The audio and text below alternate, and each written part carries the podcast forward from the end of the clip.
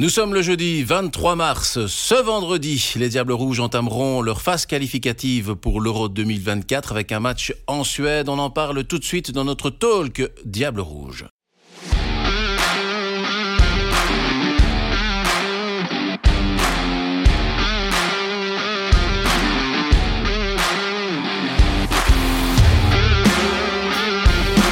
Avant de retrouver notre chef foot Frédéric Larsimon et Jonas Bernard, on va d'abord faire un point avec Dino Catino sur la semaine des Diables Rouges. Qu'est-ce qu'il faut retenir au niveau des infos sur les Diables et ce premier rassemblement sous l'ère Tedesco? Ben, il faut savoir tout d'abord que les Belges y sont arrivés lundi à Tubize, que la journée de lundi, elle a surtout permis à Domenico Tedesco de prendre son groupe en main, de discuter avec eux, d'établir quelques nouvelles règles. Petit changement par rapport à la liste qui avait été dévoilée vendredi. Jérémy Doku blessé, il est rentré en France ce mardi. Il est remplacé par euh, Johan Bakayoko, l'ailier du PSV Eindhoven. Euh, mardi, on a aussi eu des conférences euh, de presse de Loïs Openda, Wout Fass. Dans sa conférence de presse, l'actuel attaquant du RC il mentionne le fait qu'il est d'accord pour le moment pour ce rôle de numéro 2 derrière Romelu Lukaku. Il a aussi indiqué qu'il aimerait euh, aider l'équipe à gagner, que ce soit lors de l'Euro 2024 ou lors d'autres compétitions. Il a aussi dit qu'une association avec Lukaku, ça pourrait lui plaire, donc on va voir si elle pourrait être déjà euh, ben, sur le terrain vendredi en Suède. Et enfin, dernière petite info, elle concerne le rôle du capitaine. On ne savait pas si ça allait être Thibaut Courtois, Romelu Lukaku ou Kevin De Bruyne. La décision elle est tombée. Finalement, c'est De Bruyne qui est capitaine. Quant au vice-capitaine, ben, ce sera Thibaut Courtois et Romelu Lukaku. Et alors l'info évidemment du jour, c'est le licenciement du CIO, Peter Bossart, qui était quand même aussi à la base de l'engagement de Domenico Tedesco à la tête euh, des Diables Rouges. Alors euh, Frédéric euh, Larsimon, ça tombe quand même à bien mauvais moment, juste avant de prendre l'avion pour aller en Suède disputer ce premier match qualificatif. Alors ça pourrait avoir quelles conséquences ce, licenciement de, de Peter Bossart? Bon, mais déjà, il faut, il faut dire que, il faut un petit peu relativiser les choses, c'est que euh, Peter Bossart a, a eu beaucoup d'influence sur euh, ce qui s'est fait ces dernières années, euh, notamment avec le, Centre national de Tubize, avec le foot féminin, avec, il s'est beaucoup investi dans le verre, c'est un peu, un peu en pure perte, mais Peter Bossart n'est pas non plus la figure de proue de la de, de l'Union belge dans le sens où euh, voilà il est relativement méconnu du grand public. Euh, bon c'est quand même quelqu'un d'important, mais il est clair que comme toujours les résultats des diables vont vont impacter beaucoup plus les, mois qui viennent que le départ de Peter Bossart, même si effectivement ben, c'est le reflet d'une lutte intestine qui était euh, en cours depuis euh, de longs mois. Euh, et qui remonte même à l'Euro 2000 euh, qui s'est déroulé en, juin 2021, où beaucoup de, présidents de clubs professionnels ont reproché à Bossart de s'arc-bouter, de s'accrocher à Martinez. Euh, notamment Bart Verhaeg, qui avait euh, poussé pour que le, licenciement de, Martinez soit effectif. Ben, finalement, ben, Peter Bossart a eu un petit peu peur du vide, s'est accroché à, Martinez, qui avait une double fonction de sélectionneur et directeur technique national. Donc, tout ça fait que ben, c'est un conflit un peu latent euh, et qui effectivement tombe très très mal à, à, à 24 heures d'un match aussi important que sera celui de, des Diables en Suède. Oui, on a l'impression en tout cas aujourd'hui que ça occulte tout le reste, alors que effectivement, bah, ce soir, cet après-midi, c'est le départ euh, pour la Suède et c'est ça là le plus important. Maintenant, il va falloir aussi trouver un successeur. À, Peter Bossart, une autre personnalité, celle-ci venait du, monde des médias. Euh, vers quelle personnalité on pourrait se diriger en tant que, en tant que CEO, sachant qu'on a déjà changé beaucoup de choses. Il y a eu Verkotteren qui est arrivé, Tedesco, et donc euh, ça n'arrête pas de bouger au sein de cette fédération. Oui, ben, je vous aurais dit euh, dans un premier temps, dans un premier réflexe naturel, j'aurais cherché qui parmi le conseil d'administration avait un peu le temps de le faire et, et n'occupait pas de fonction dans le club, ça aurait été Michael Verskuren. Mais euh, malheureusement pour lui, il est une des deux personnes qui a signé le nouveau contrat ou, l'amélioration de contrat de, de, Peter Bossart. Donc ça m'étonnerait que le, les membres de la Pro League euh, et du conseil d'administration, qui aurait une grosse influence dans la Pro League là-dedans, lui fassent confiance. J'ai l'impression qu'on est reparti vers un, vers un intérim et que euh, y aura un nouvel appel d'offres. Euh, voilà, encore une fois, D'où viendra cette personne? Est-ce que ce sera un indépendant qui vient, comme vous le disiez avec, avec Peter Bossart, qui vient des, des médias? De toute manière, in fine, ce sont toujours les clubs professionnels qui tirent les ficelles. On l'a vu. On a l'impression d'ailleurs que c'est pour le moment surtout euh, Bruges, Anderlecht, Antwerp qui tirent un peu les ficelles. Oh, qui tire, enlevez-le un peu, qui tire les ficelles tout court. Bon, on va quand même parler du sport et de ce match. C'est ça le plus important quand même pour euh, demain avec ce match en Suède. Et un nouveau capitaine, c'est donc Kevin De Bruyne qui va remplacer Eden Hazard, puisqu'Eden n'est donc plus là, il a pris sa retraite. Alors, Kevin De Bruyne, capitaine, d'après vous, c'est un choix logique ou pas? On va commencer par, euh, par Jonas Bernard. Bon, l'avenir nous le dira. Euh, après, le, choix de De Bruyne, pour moi, n'est pas, pas inattendu et pas illogique. On sait qu'il a eu cette fonction-là à City. Alors, on sait aussi que ce brassard, il, lui a été retiré à City euh, et qu'il est même descendu dans la hiérarchie comme, comme quatrième derrière Ruben Diaz, Gundogan et euh, j'ai oublié le capitaine aujourd'hui. En tout cas, il a, été à un moment, par rapport à un vote des joueurs, et ça c'est important, c'est les joueurs à City qui ont décidé euh, de choisir d'autres personnes euh, pour endosser ce rôle. voilà, il, est redescendu là-dedans. Moi, je, je, suis assez... allez, je vais pas dire... j'ai envie de voir ce qui va se passer, parce qu'on se rappelle quand même avec la Coupe du Monde qu'il y a eu des épisodes un peu houleux. une petite altercation avec Alderweireld, des propos dans la presse aussi qui n'ont pas toujours été appréciés par le reste du vestiaire. Euh, donc voilà, mais je pense que De Bruyne aujourd'hui, avec des nouveaux joueurs autour de lui, des jeunes joueurs, je pense qu'il sait qu'il a un rôle important à jouer. Euh, et donc je pense que maintenant, il, voilà, il, va, apprendre de ses erreurs par rapport à ça. Euh, mais je, pense qu'il faut que les choses tournent sur le terrain parce que ça risque aussi de, tourner mal si, si ça se passe pas bien. Parce que De Bruyne, c'est un joueur comme ça aussi. Il peut s'énerver très facilement, il peut vite être agaçant pour ses, ses coéquipiers. Donc voilà, mais après, pour moi, le choix, il, est, il doit être assumé par Tedesco parce que ça peut être un très bon choix. Frédéric Larsimon, surprise ou pas pour, euh, pour vous? Euh, ben Moi, je suis relativement surpris. Alors, je rejoins Jonas sur mmh. le fait qu'on ne tombe quand même pas de trois étages en, en apprenant la nouvelle. Euh, moi, personnellement, j'ai toujours considéré que Hazard était euh, tout sauf un bon choix au niveau du Capitana. Euh, immense joueur, rien à dire là-dessus, mais pas une personnalité dans un vestiaire. La personnalité du groupe, ben, il y en a deux, c'est ou Thibaut Courtois ou surtout Romelu Lukaku. Je pense que c'est un choix très politique de la part de Tedesco, euh, que au moment où euh, il y a des retraites internationales spontanées et au moment où on met des joueurs euh, sur le côté, hein, comme euh, comme Witzel notamment, ou comme Mertens, peut-être comme Batshuayi dans le, dans le futur, je crois que c'est un c'est un choix qui lui permet de, le de caresser son, son, leader technique sur le terrain dans le sens du poil. Et je rejoins aussi Jonas sur le fait que un joueur qui a toujours eu de gros problèmes lors des tournois. Euh, il n'a jamais fait des grandes Coupes du Monde, des grands Euros. Alors évidemment, il le fait euh, sur son talent, mais ça n'a jamais été une, une, grosse locomotive dans les tournois. On sait, on se souvient qu'en 2016, euh, il avait eu un spleen pas possible euh, le, euh, lors de la naissance d'un de, d'un de, ses enfants. Le baby blue, c'est pas sa femme qui l'a qui l'a eu, mais c'est lui. Euh, je pense que c'est un joueur, un, joueur entre guillemets à problème au niveau de son caractère, dans le sens où il, il est, c'est un individualiste. Ce n'est pas quelqu'un qui pense humainement au collectif. Moi, personnellement, si on m'avait demandé euh, mon avis sur que Tedesco ne fait pas, mais moi, j'aurais foncé sur Lukaku parce que c'est quand même le leader naturel de ce groupe. Hein. On l'a vu notamment lors des, des, des, épisodes Covid où on entendait vraiment euh, tout ce qui se passait parce qu'il n'y avait pas de public et on entendait euh Lukaku haranguer ses équipiers. Mais le patron de l'équipe nationale, c'est Romelu Lukaku. Le prochain choix, ce sera aussi euh, qui va porter ce numéro 10. Hein. Pour le moment, c'est chasse gardée. On a essayé d'obtenir l'information, mais euh, c'est euh, motus et bouche cousue à ce niveau-là aussi.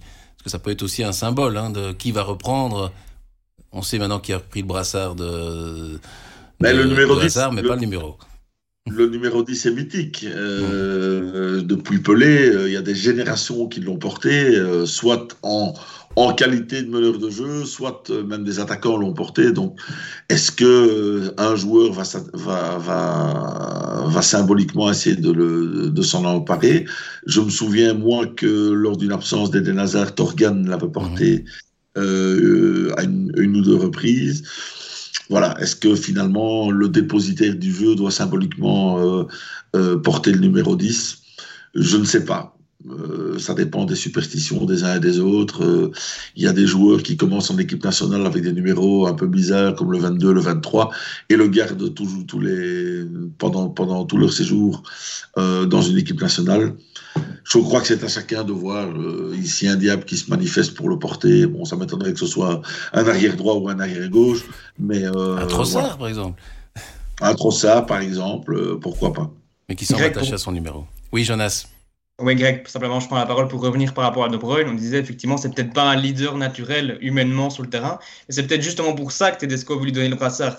Parce que Lukaku, de toute façon, il sera un leader. Courtois, il en est un parce que la position de gardien est très importante par rapport à la mhm. communication au niveau de la défense. Donc je pense peut-être qu'aussi Tedesco a envie que De Bruyne prenne ses responsabilités et devienne vraiment ce leader qu'il doit être sur le terrain et qui n'est pas forcément, je pense, dans le vestiaire.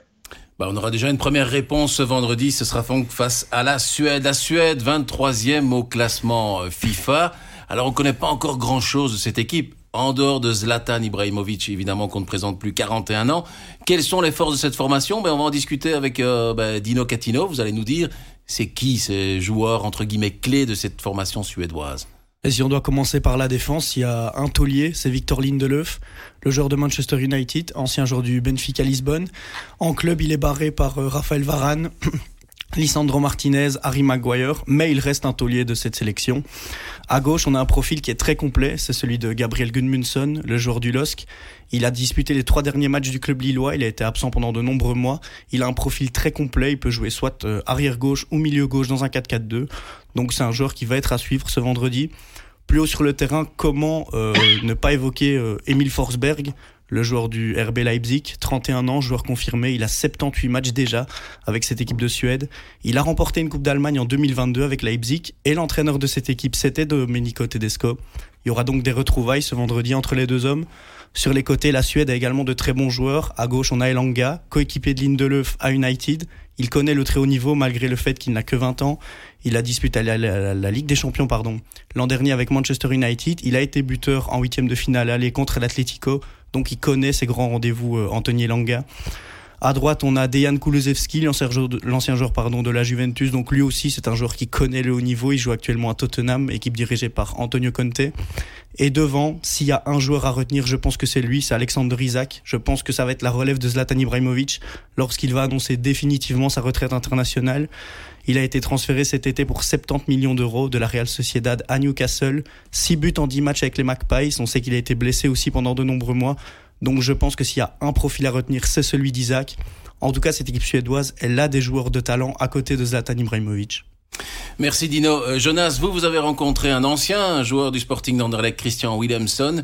Il en pense quoi de cette équipe suédoise? Est-ce qu'elle est assez solide pour euh, faire tomber ou faire euh, créer des misères, on a envie de dire, à ces Diables Rouges oui, Christian Williamson qui, nous expliquait effectivement que cette équipe suédoise, elle est vraiment en reconstruction. Il faut quand même se dire qu'elle n'était pas à la Coupe du Monde, mais elle a surtout terminé dernière de son groupe en Ligue B. Donc la saison prochaine jouera en Ligue C, en Nations League. Ça, ça a quand même un coup de jouer contre le Luxembourg, le Kosovo, peut-être la, Géorgie, des pays comme ça. Euh, donc c'est vraiment une équipe en reconstruction. Euh, lui me parlait beaucoup de la défense, euh, avec Victor Lindelof, effectivement, qui est le nouveau capitaine hein, à, la place d'Ibrahimovic.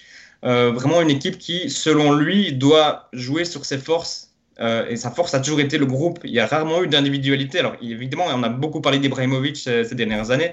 Euh, mais au-delà de ça, la Suède, c'est une équipe qu'on connaît peu parce que c'est une, équipe qui joue normalement en bloc.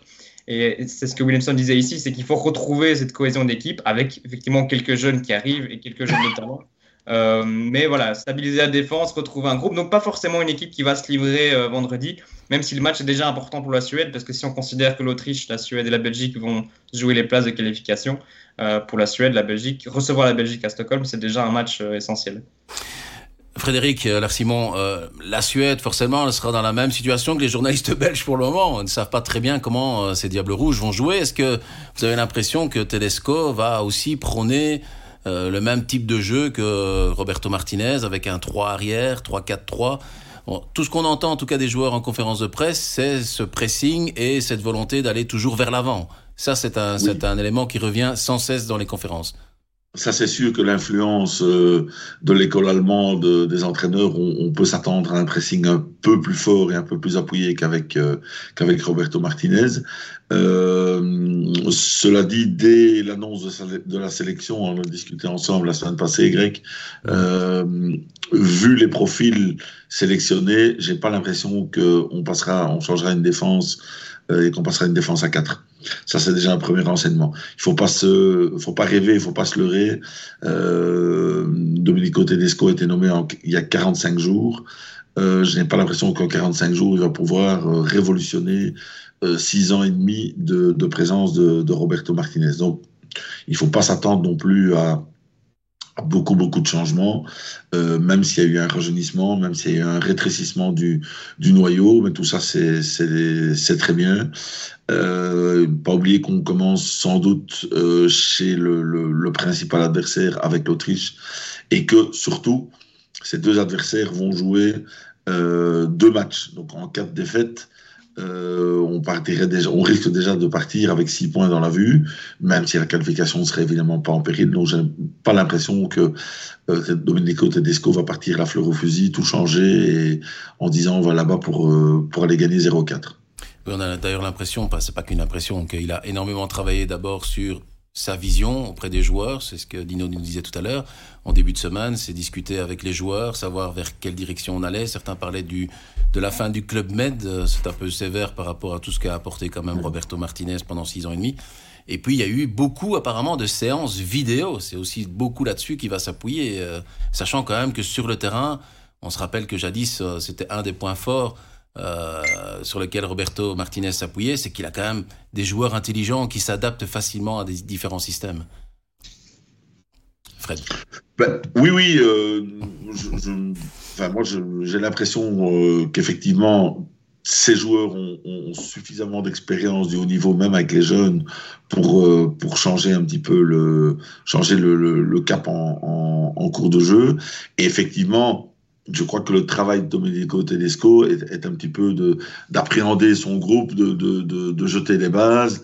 Euh, voilà, encore une fois, on a tout le monde, tout ce beau monde va apprendre à se connaître et, et, et à vivre ensemble. Et on est, on est parti pour une nouvelle ère avec, euh, je pense, finalement un renouvellement de la génération dorée qui se sera fait par, par étapes.